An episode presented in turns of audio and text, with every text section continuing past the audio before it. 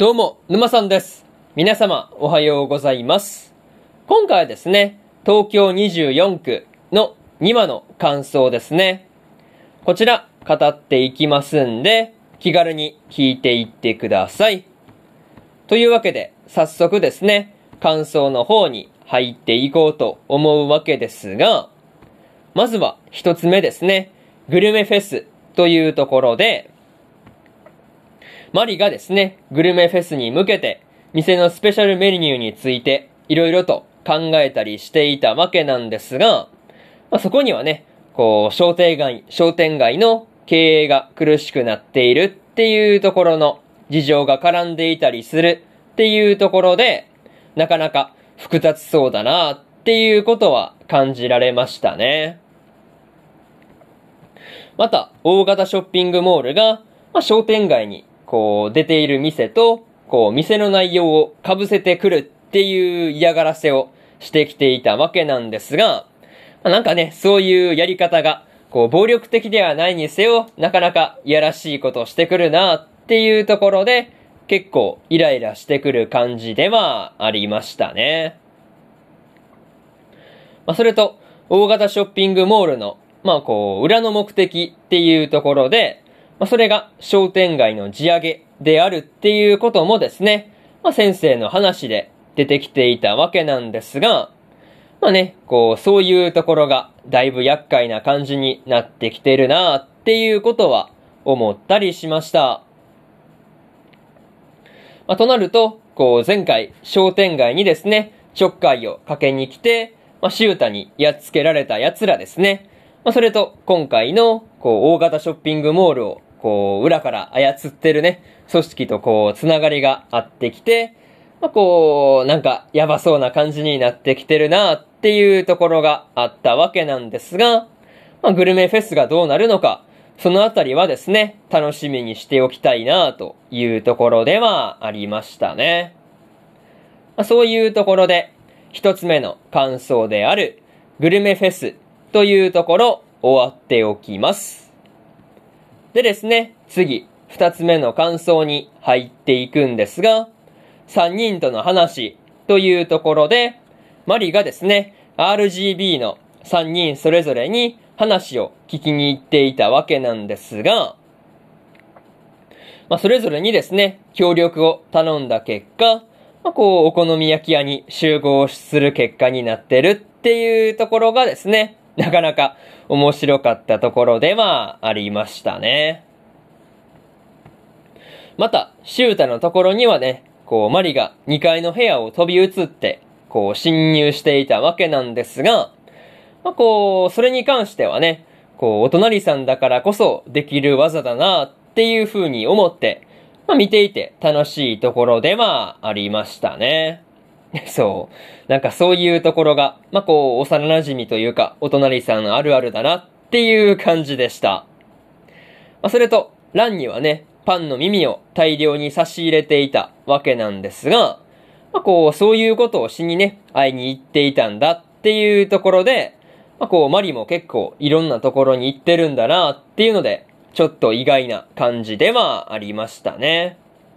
まあ、あとは、ランがですね、こう、差し入れのパンの耳を普通に食べていたりするっていうあたりですね。こう、なんだかんだでパンの耳とかね、パンの耳とか結構好きだったりするのかなっていうことは思ったりしました。ま、他にもね、後期に話をしに行った時には、まあ、前年のグルメフェスの話になっていたわけなんですが、まあ、その時にはね、まだアスミがいたっていうことを思い出すと、なんかこう、辛くなってしまう感じではありましたね。まあ、そういうところで、二つ目の感想である、三人との話というところ、終わっておきます。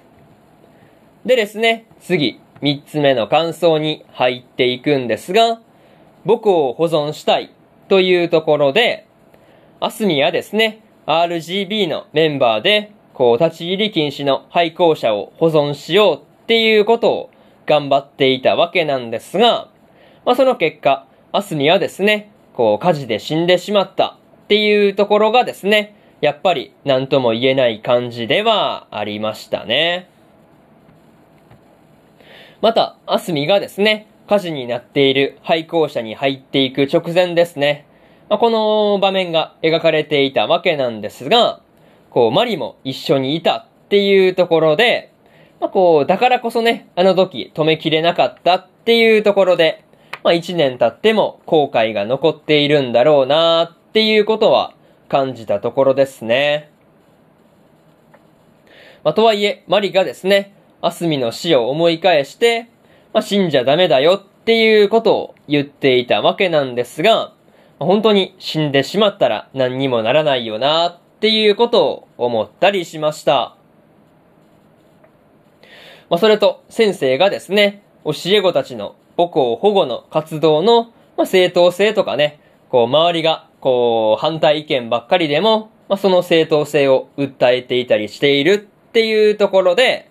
まあ、そういうところがね、まあ、こうみんなからなんだかんだ慕われるいい先生なんだなっていうところを感じたところではありますね。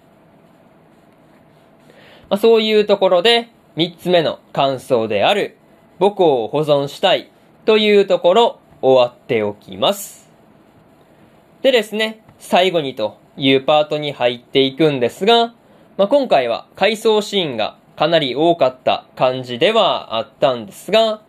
まあ、そのおかげもあってかね、アスミのことや家事のことをよく知ることができたなぁと感じているところではありますね。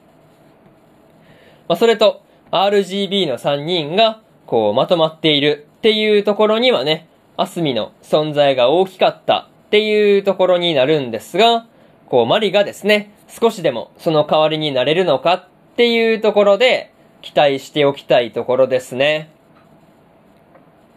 また、グルメフェスでの商店街とショッピングモール、どっちが勝つのかっていうところもね、次回の話では注目しておきたいところではありますね。まあ、とりあえず、次回の話では、どんな事件が起きるのか、そのあたりをですね、楽しみにしておきたいなというところで、今回の東京24区の2話の感想ですね。こちら、終わっておきます。でですね、えー、先週、1話の感想をですね、前半と後半に分けて語ってますんで、よかったらこちらもですね、合わせて聞いてみてくださいという話と、今日は他にも2本更新しておりまして、ありふれた職業で世界最強の2期の1話の感想と、そのビスクドールは恋をするの2話の感想ですね。この2本更新してますんで、よかったら、こっちの2本もですね、合わせて聞いてみてくださいという話と、明日はですね、えー、3本更新するんですが、怪人開発部の黒市さんの2話の感想と、スローループの第2話の感想、そしてですね、ワッチャプリマジの第14話の感想ですね。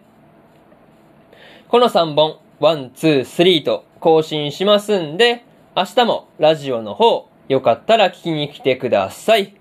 というわけで、本日3本目のラジオの方、終わっておきます。以上、沼さんでした。それでは、次回の放送でお会いしましょう。それじゃあまたね。バイバイ。